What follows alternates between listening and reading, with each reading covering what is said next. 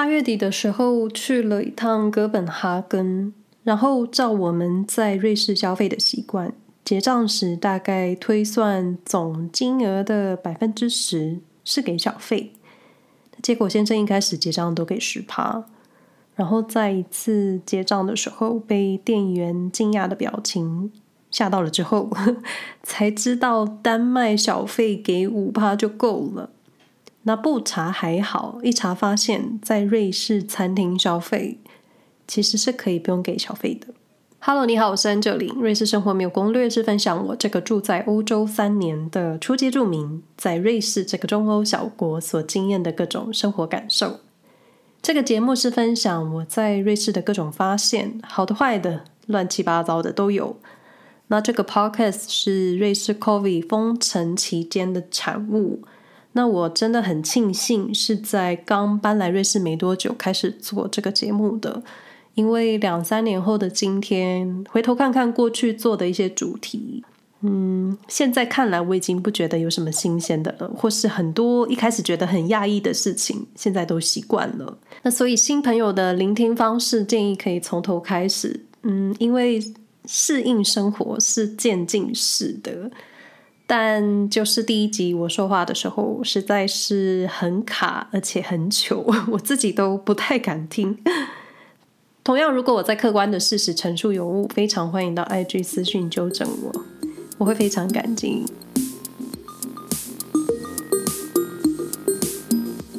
是的，今天要来说小费。那我在很早很早的单集有提到，在欧洲餐厅吃饭的顺序，或是进餐厅用餐点餐的大概流程。那在那一集快结束的时候，也提到了我们付小费的方式。那我们的小费基本就是随意算个百分之十。然后当时有一位瑞士台湾太太私讯告诉我说，在瑞士其实是不需要给小费的。然后我得承认，那个时候我有一种懵懂懵懂的感觉，因为我先生出门还是会给小费。可是这样子的习惯，就是一旦账单上桌之后，你好意思不给吗？我是不好意思，但是但是最近在看新闻的时候，就这么不小心看到媒体讨论在瑞士给小费这件事，然后才真正的被瑞士媒体认证，在瑞士啊，还真的是不需要给小费的。那先来分享一下欧洲各国小费的计算。那这个部分是我在德语电视台网站上找到的一个 PDF 档案。不过我按下选单之后，就是直接下载了，所以没有网址可以提供线上浏览。所以如果有朋友需要这份档案的话呢，请直接私讯给我，我会发给你。那瑞士不需要给小费的理由，等一下会跟各位解释。那虽然在瑞士不需要给小费，但瑞士的人。几乎心照不宣，大约都会给十趴，或是十趴之后四舍五入。我自己有时候真的就是随便给，可能直接四舍五入，或是直接给整数，或是有时候给个一块两块的瑞士法郎。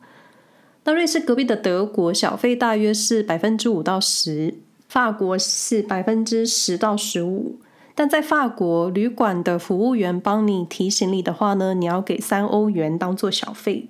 那意大利小费是十趴，提行李的服务一件行李算你一欧。奥地利是百分之十到十五的小费，行李小费是一欧到一欧半。西班牙、葡萄牙小费都是五到十趴。北欧国家瑞典、挪威、丹麦、芬兰好像都讲好的一样，小费都是五趴。那这是欧洲的部分。小费的文化来由不可考，有网站说是英国开始，但在美国发扬光大。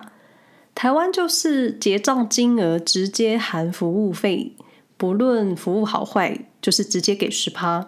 那不知道台湾老板会不会分给员工就是了。但尽管瑞士餐饮业在多年前已经废除小费制度，但是在瑞士的大家，可爱的瑞士人还是很习惯给小费的。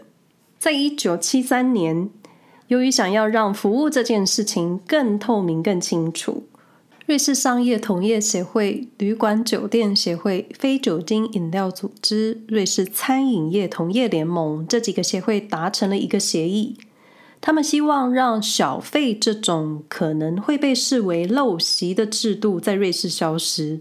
那当时候，一名在咖啡厅工作的员工告诉媒体记者，有时候他在跟客人结账的时候，他会觉得需要依赖客人给小费的这种感觉，很像在乞讨，有一点羞辱感。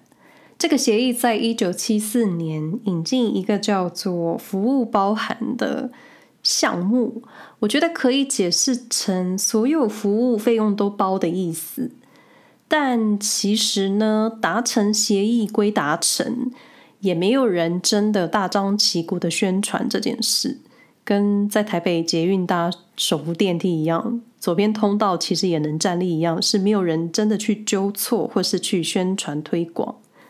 但实际就是，除了一些自助式的餐厅或是自助咖啡厅，在瑞士餐厅吃饭，菜单上的价格基本都含服务费。那现在想想过去，到底是付了什么小费？而且付出的小费可能都可以再吃好几餐。但是，一直到现在，一般瑞士客人还是会给小费的。那记得有一次，我还没搬来瑞士之前。在瑞士跟一个朋友用餐的时候，结账时好像给了很少的小费吧，我印象很深。当时的服务生还很生气，所以我就误会在瑞士餐厅一定要给小费。但其实 COVID 开始的时候，很多店家不收现金，因为他们不想直接碰到钞票或是跟客人接触，所以付款的方式一律是卡片支付。那我们家也是从 COVID 开始都用卡片付款。很多时候，我们钱包里面其实都没有现金的，但也可能变相推动了瑞士的数位支付。那在苏黎世，有些外带咖啡厅是不收现金的，所以很多时候卡片就拿出来哔哔一下，就省了给小费这道手续。那虽然没有人强迫你要付小费，但店家总会期待那些愿意付小费的人。一般的餐厅在收银台会有一个小罐子，写着 tip。但是究竟是谁能拿到小费？老板会均分吗？或是到底整个餐厅里面谁最忙？这些都是老板可以决定的。但员工也是可以偷偷观察老板到底会不会发小费的啦。那瑞士餐厅收银的系统就是小费会直接进入收银后台，就算是支付现金，所有的现金也是先进了服务员的现金腰包。打烊结账的时候才会开始结算实际营收跟小费的收入，所以每个月小费到底是多少，只有老板或是会计知道。那在瑞士，小费的收入也算是所得的一部分，所以如果瑞士老板把小费放在员工的薪资单上，那员工就需要报税。因为这两年 COVID 的关系，很多消费者直接选择用信用卡或是银行 debit 卡扣款支付。那有时候就是店员输入好你的消费金额，下意识就是直接拿卡付钱，就不会想到要给小费这道手续。那虽然瑞士明文规定不需要小费，但餐饮业者 你懂的，可以多赚的话，为什么不做？所以现在在苏黎世一些餐厅拿卡出来要结账之前，结账的荧幕画面会出现一个视窗，会询问消费者想不想要给小费。同时给消费者一些趴数的选项，太聪明了！你可以选择不给小费，或是给五趴十趴。那让我想到，在苏黎世车站附近有个商场，消费者可以直接在桌边用 QR code 点餐，然后接着直接线上付款。那结账之前，系统也会问你要给多少小费，就是给了小费，店家欢喜；不给小费。你我也不尴尬的一个场景。那根据瑞士 Bank Clear 从二零二二年六月开始的一个研究，大约有百分之九十五的瑞士居民结账的时候会给小费，但也不一定是固定的百分之十，就是你开心就好。有时候我自己懒惰的时候也是给整数啦。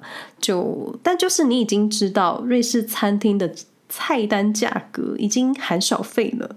那之后上餐馆的时候，可能还是会硬着头皮付小费。想想就是觉得呀呀，两次小费的感觉。虽然我还是会该该叫，不过我觉得我还是会给小费的。以上内容不代表瑞士小费，也不代表店家，我就分享我的经验，而且我就代表我自己。内容参考的新闻或是文章都会放在说明栏位。今天的内容篇幅比较小，还是感谢各位的收听，希望大家都平安。那我们下回再说喽，拜拜。